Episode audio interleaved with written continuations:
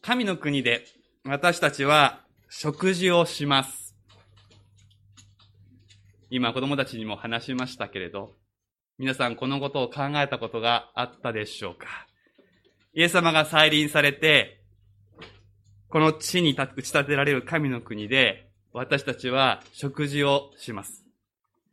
しかも、それはただの食事ではなくて、宴会のような、祝宴のような食事であります。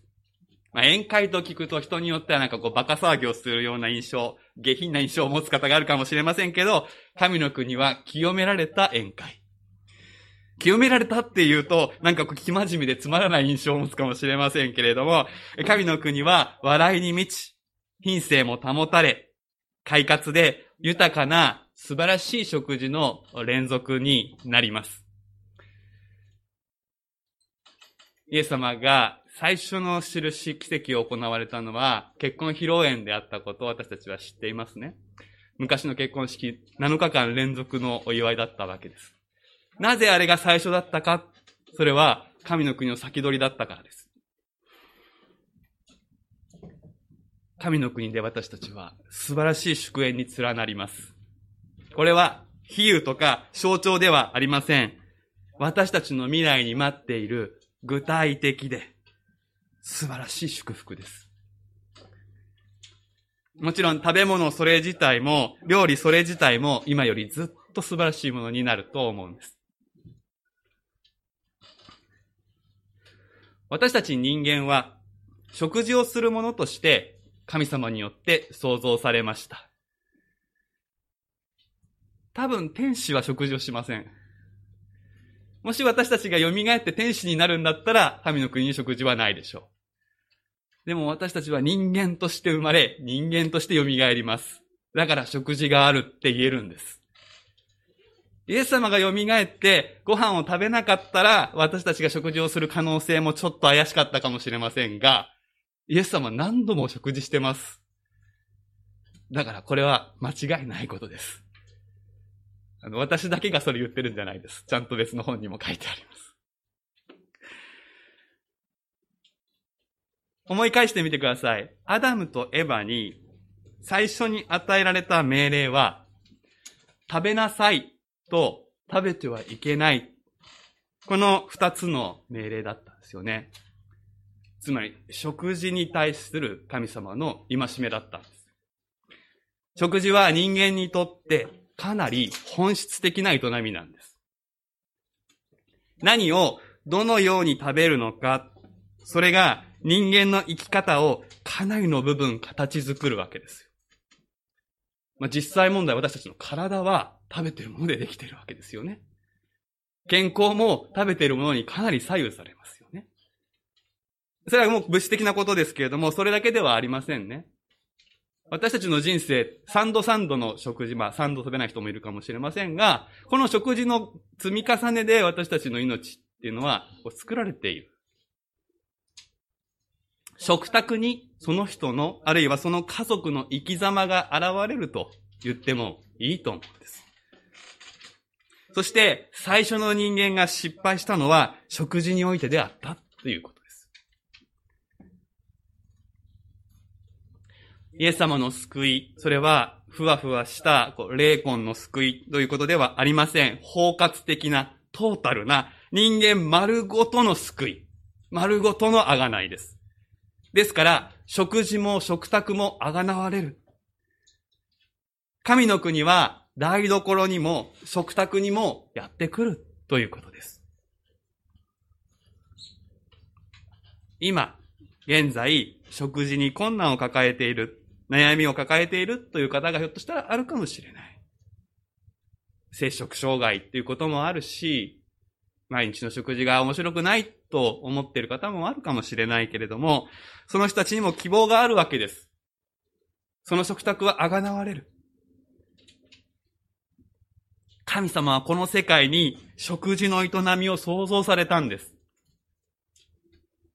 すなわち神様の支配にふさわしい食事、御心にかなう食事ということがあるのだということです。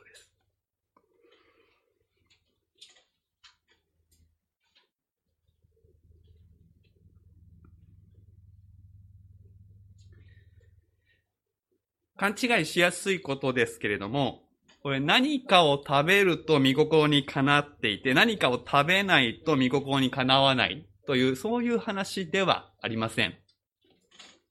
まあ、実はこの勘違いは歴史の中で、しかも教会が始まって割とすぐに起こったので、私たちも注意が必要かもしれない。ローミという手紙の14章17節にこういう見言葉がありますね。神の国は食べたり飲んだりすることではなく、精霊による義と平和と喜びだからです。ここだけ抜き出して聞くとですね、え原牧師が言ってることは違うんじゃないか？神の国に食事はないんじゃないかって言いたげな見言葉ではあります。でも、まあ、実際後でローマの重要書開いてみると、そういうことが言われてるんじゃないってわかる。むしろ話は逆なんです。このローマの14章で問題にしているのは、ユダヤ人からクリスチャンになった人たちが、食生活に関する旧約聖書の立法を行うことで、神の国が来るというふうに誤解をしていた。そういうことが背景になっています。旧約聖書を少し読んだことがある方は、あれを食べたらダメとか、これは汚れているとか、いろいろありますよね。で、違法人でクリスチャンになった人たちは、まあそういう旧約聖書の食事の立法を知らないし、まあそれを守ってこなかったし、むしろそれは守らなくていいって教会が決めたから、いつも通りご飯食べてたわけですね。で、そこに断絶があった。それがローマの14章の問題になっていることです。違法人のクリスチャンたちはユダヤ人の食の食生活の立法に対してこう見下すようなことをしてた。で、パウロはその間に入って、何を食べるか何を飲むかっていうことがこう一律にどっかで決まっていて、それを守るか守らないか、そういう話じゃないんだよ。その食卓に、精霊による正義や平和や喜びがあるか。その食卓に、精霊による正義、平和、喜びがあるか。そこが本質だよ教えているわけです。逆に言えば、イエス様が私たちと味わいたい御国の食卓というのは、精霊による義と平和、喜びに溢れた食卓だということです。そして私たちは、そこに向かって一日一日を歩んでいる。精霊による義と平和と喜びに溢れた食卓を、まあ、一つのゴールとして、そこから始まるとも言えるけれども、そこを一つのゴールにして私たちは一日一日歩んでいるんだ。そして、それをただ、ポケット待っていればよいというのでもない。なぜなら私たちは御国が来ますようにと祈るもの。御国が来ますようにと祈る私たちは、この毎日の私たちの食卓が少しでも神の国に近づくように、食卓で、あるいは台所で、御言葉を実行するようにと招かれているということです。それは何か堅苦しい戒めの世界ではありません。愛と祈りと創意工夫の世界。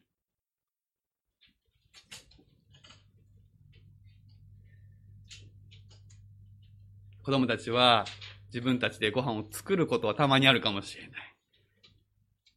お父さんお母さんのためにご飯を作るときに、いろいろ工夫する。お父さんとお母さんが美味しいと思って食べてくれるように頑張っちゃうかもしれない。そこに神様が一緒に働いてくださると、その食卓は神の国がちらっと来たような食卓になるでしょうね。毎日、毎日は作らないでしょう、子供は。でも食べるのだ大事な役割ですよ。ね。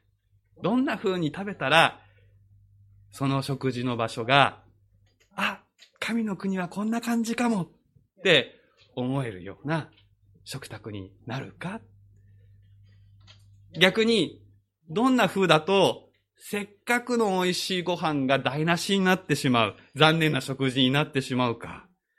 それも考えたい。ね。このような大きな方向性が見えてくると、今日これから私たちが行おうとしている生産式にも新しい光が差し込むのではないでしょうか。イエス様は最初の生産式を用意された時に、神の国の完成、神の国の食卓を展望されていた。それが視野に収められていたということが、開かれている御言葉からわかります。15節をもう一度お読みします。私は苦しみを受ける前に、あなた方と一緒にこの杉越の食事をすることを切に願っていました。あなた方に言います。杉越が神の国において成就するまで、私が杉越の食事をすることは決してありません。ご存知の方も多いでしょうけれども、この生産式の原型というのは、旧約聖書にある杉越の祭りですね。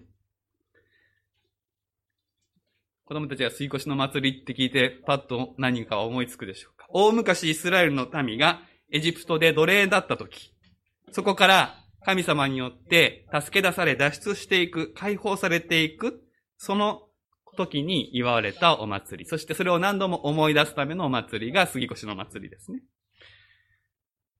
さらにこれが私たちの救い。イエス様によって人類が罪の奴隷から解放されるというこのキリストの見業の模型だった、小さい版だったということが新約聖書に来るとわかるわけです。ですから神の国の成就というのは、私たちが罪から完全に解放されて、蘇られたイエス様と同じ姿に私たちも作り変えられるという、この救いの完成の時を指すというのがわかります。イエス様は罪の奴隷にいた私たちを解放するため、杉越の子羊として今十字架にかかろうとしていた。そしてこの十字架の見業から神の国が始まり、その力が広げられて、やがて神の国の成就に至る。そのことをイエス様はこう見通しながら、ここでお話をされながら、食事をなさった。すなわち神の国の食卓というのは、十字架の血によってあがなわれたものが神様の義をいただいて、神様との平和をいただいて、その平和をいただいたものがこの義と平和を分かち合う喜びのうちに集う食事である。そのことがわかります。そうです。十字架なしに御国の食卓が来ることはない。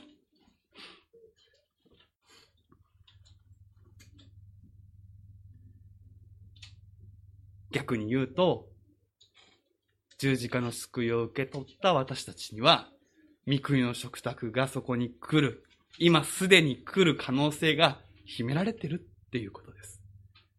完全でなかったとしても、私たちはもうすでに御国の食卓に預かれる。重ねてイエス様はこう言われました。イエスは杯を取り感謝の祈りを捧げてから言われた。これを取り互いの間で分けて飲みなさい。あなた方に言います。今から神の国が来る時まで、私が葡萄の実からできたものを飲むことは決してありません。杉越の食事では、ブドウジュースというかワインが何回かこう組み分けられるんですけれども、その一つのところでイエス様はこの話をされたんですね。ここでは分けて飲みなさいっていうことが取り上げられている。杯、それは食事のシンボルであると同時に、人生で味わう苦しみとか喜びのシンボルでもあるわけですよね。食卓っていうのは人生の交差点のようなところではないかなと思うんです。苦しみを、楽しみを分かち合う場所。別に文字通り一つの杯から飲まなくても、一緒に食事をし、一緒に飲むときに、私たち、嬉しかったこと、苦しかったこと、分かち合いますよね。今コロナのせいで、この、この営みがかなり制限されているから、もうあっちこっちで悲鳴のようなうめきが聞こえますけれども、それは私たちにとって本当に必要だからです。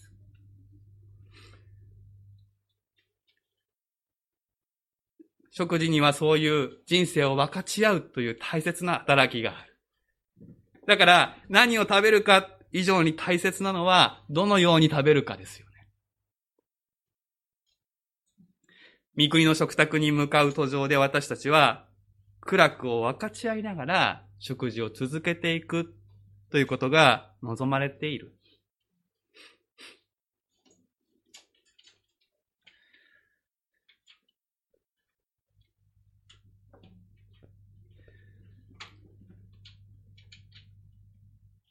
そして、イエス様ご自身は、この御言葉に記されたこの一回の杉越しを最後に、神の国の完成の食卓まで、この祝いには参加しない。そう言われるわけです。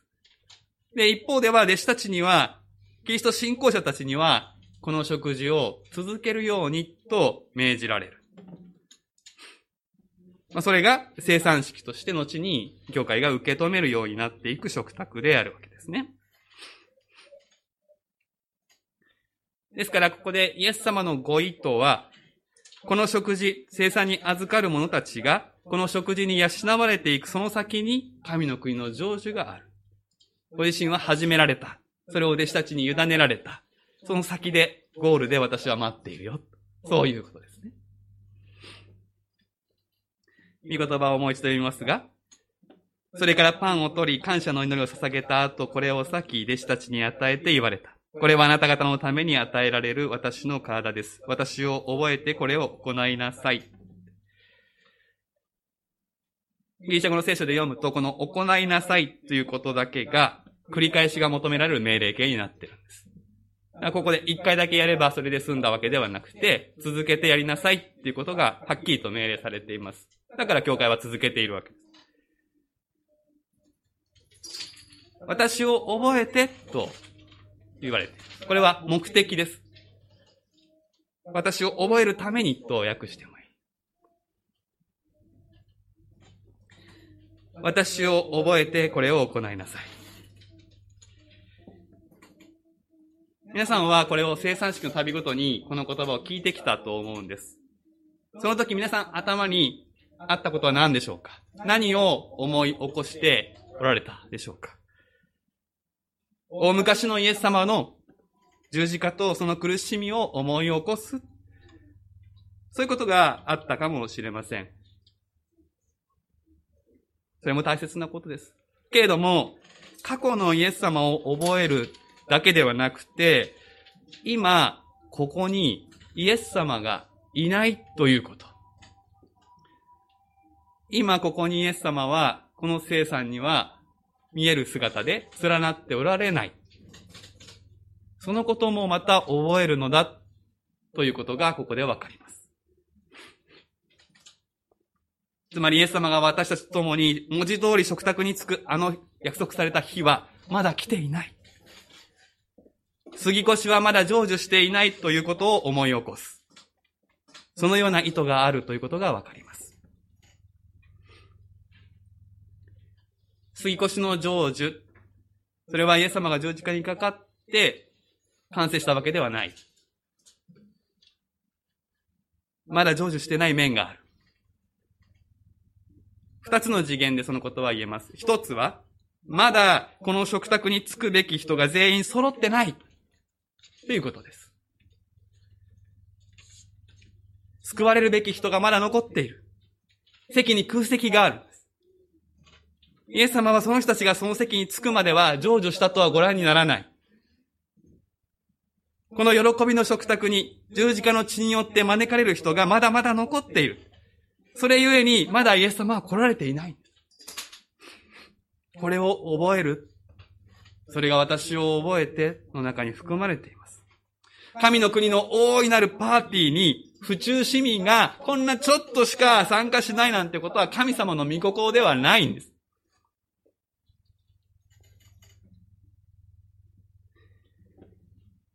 このことを覚えて、祈りを熱くさせられる、そのことが、私を覚えての中に含まれている。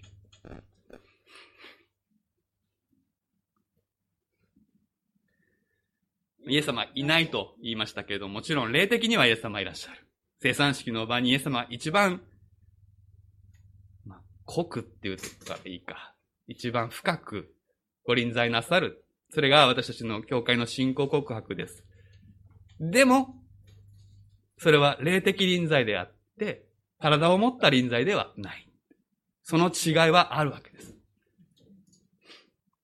そして、私という人間において、救いの見業がまだ成就されていないという次元のことも覚えなくてはなりません。つまり、清めが不十分である。十字架の血によってあがなわれ、神の子供とされているけれども、それでもまだ私たちはイエス様の見姿から遠く、神の子供らしく生きられていないイエス様を覚えるとき、そのことを強烈に感じる。しかし、だからこそ私たちは、この食卓に連なり続けて、命のパンである御言葉に養われなくてはいけないということもまた覚えるわけです。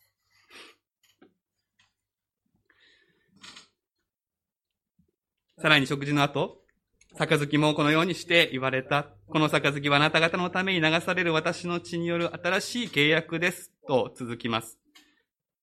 この言葉によって、この食事に預かるメンバーが誰なのか、どのような存在なのかということが確認される。そしてそのことがはっきりされるのが、より明確になるのが、少し先ですが、29節の御言葉、今週の週報にも載せておきましたが、この御言葉です。私の父が私に王権を委ねてくださったように、私もあなた方に王権を委ねます。イエス様は、杯に象徴される新しい契約が、この王権を委ねる契約であるということをここで明らかにしている。王権を委ねる。新しい契約によって、私たちは神の家族になった。そう言われますね。神の家族になったってことはですね、神の国の一般市民になったんじゃないんですよ。王である神様の家族になったということは、神の王家の息子や娘になったってことです。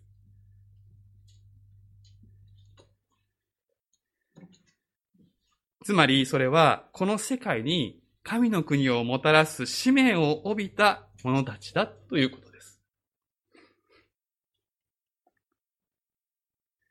私たちは、謙遜からか神の国の一般市民に自分を置きたがる傾向があるかもしれませんが、私たちは一般市民ではないのです。王宮に入ることができる。王の食卓に連なることができる者たちなのです。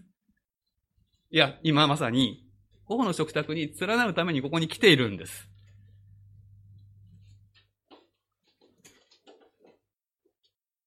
ここにイエス様は私たちを招きたかったし、実際に招けている。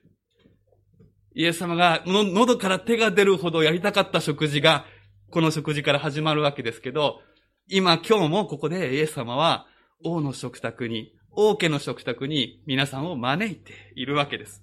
イエス様が命をかけて私たちに与えようとしてくださったこの素晴らしい救い、それはここに私たちが預かれるということです。一般市民じゃないんです。神の王家の息子と娘。ですから、これから生産式に預かるときに、単にこれはあなたが救われていますよというメッセージを運ぶだけではない。それは、あなたが神様が創造された時の意図と目的に従って、本当に人間らしく生きることができる。神の国のために生きることができるようになっている。すべての食卓があがなわれて、義と平和と喜びで満ちる世界に向かって、私、イエス様あなたに使命を与えますよ。さあ、これを飲んで使命を確認し、元気を出して出て行きなさい。そういうメッセージが込められている。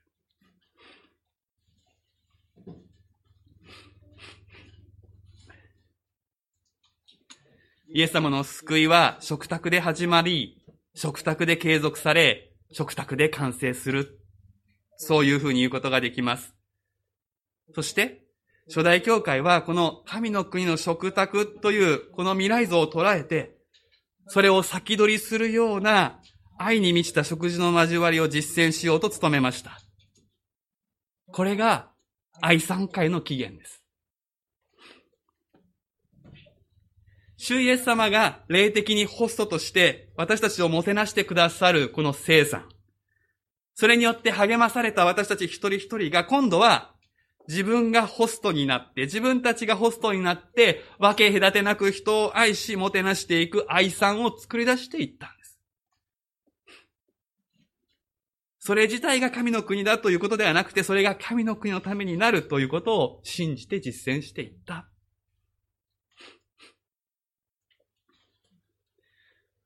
これから生産に預かる皆さん。この食卓に預かる皆さんは、この食卓が始まりに過ぎないということ、未来に続くものであるということをしっかりと捉えて、この食卓に預かりたいのです。私たちが目にするのは小さなパン切れとわずかなブドウジュースです。でもその現実の先に、豊かな食事、溢れる喜びがあるこの幻をしっかり捉えたい。神の国の王家の皆さん、この食卓に皆さんが連なるのは何度も言いますが始まりに過ぎません。この生産の出来事を日常から切り離してはならないのです。生産から愛産を作り出していく。そしてまた愛産から生産へと招かれる人が生まれていくことを祈り願っていく。ご自宅でご飯を作るときに生産から愛さんへ。別に教会の愛産館だけが愛産じゃない。家の食卓が本当に愛に満ちた、義と平和と喜びに満ちた食卓になるように工夫し、苦労することは、神の国に仕えることです。美味しいご飯、楽しい食事のために労苦することは、神の国に仕えることです。その意図を持って毎日3度3度、大変ねって言いながらやるのと、そんなこと全然考えずに、ただ大変ねってやるのでは、全然苦労の質が違う。神の食卓に憧れる皆さん、義と平和と喜びに満ちた食事、それをあなたのものにする唯一の鍵は、イエス様の十字架の血による罪の許し、清めを信じ受け取ること、これだけです。さっき残念な食事の話をしましたが、どんな豪華な食事でも、心に憂いの影がある限り、悩みがあるとき、美味しく食べられません。心が喜んで。心に心配がない、悩みがない、その時の食事は一番美味しいんです。つまり、クリスチャンになるっていうことは、その心の悩み、憂い、すっかりイエス様に取り去っていただいて、ご飯が食べれるっていうことですから、それはこの人生をとことん幸せに生きていく可能性を開いているということです。神の国の門は皆さんにも開かれています。お祈りしましょう。私たちを意と平和と喜びの食卓に招いてくださるイエス様。あなたが待っていてくださる未来に向かって、今日という日を一日一日歩んでいきます。私たちの食事の営みをどうかあなたの見救いのうちに包み込み、あがなってください。私たちが共に食べるとき、イエス様が共にいてくださり、私たちの交わりから、あなたの愛が溢れ流れ出ますように、イエス様の皆でお祈りします。アーメン。